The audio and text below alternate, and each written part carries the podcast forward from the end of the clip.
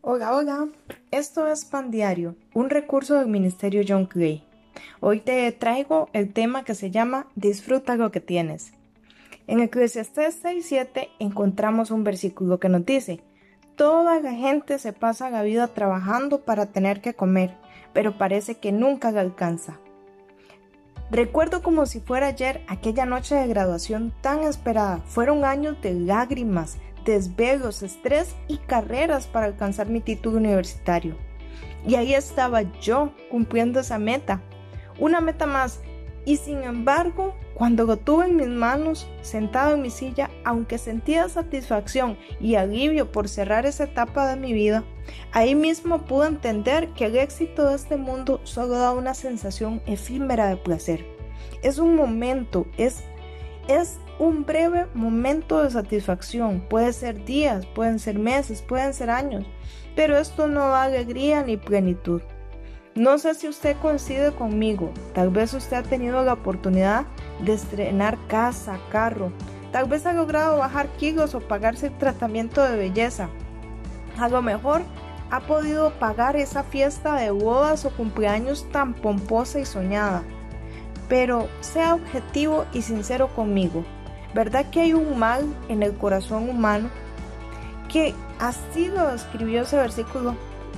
Que cada vez corremos con el día a día ese afán de trabajar y alcanzar algo, pero nunca nos sacia, nunca nos alcanza, siempre deja un enorme vacío en el corazón.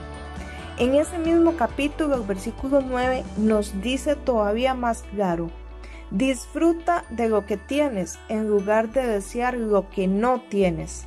Soñar con tener cada vez más no tiene sentido, es como perseguir el viento.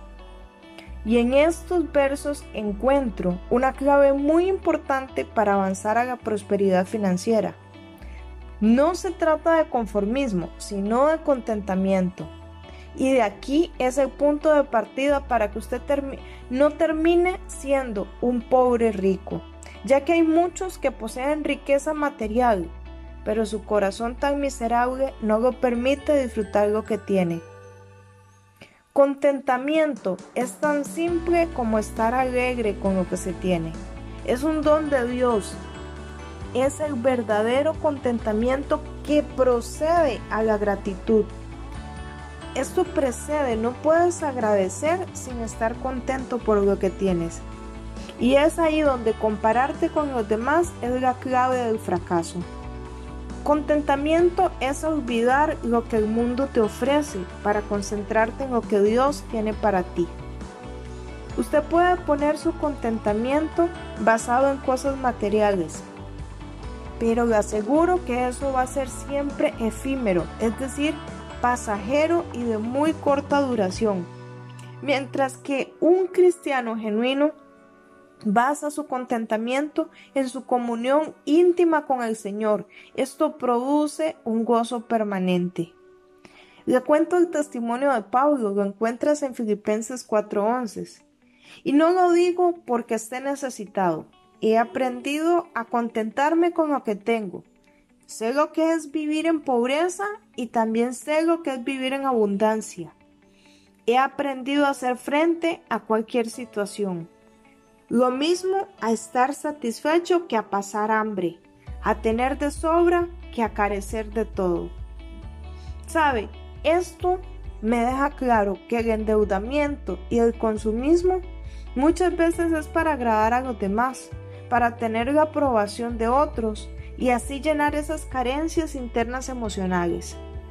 Si usted no ha entendido, la verdadera prosperidad nace desde el interior de su alma la pobreza o la abundancia que usted tenga. Esto le va a permitir estar satisfecho y contento. Si tienes esta riqueza, puedes hacerle frente a cualquier situación. Una vez más te digo, tu condición externa no determina tu riqueza. Jesucristo lo dijo así. La vida no se mide por cuánto tienen, eso lo encuentras en Lucas 12:15.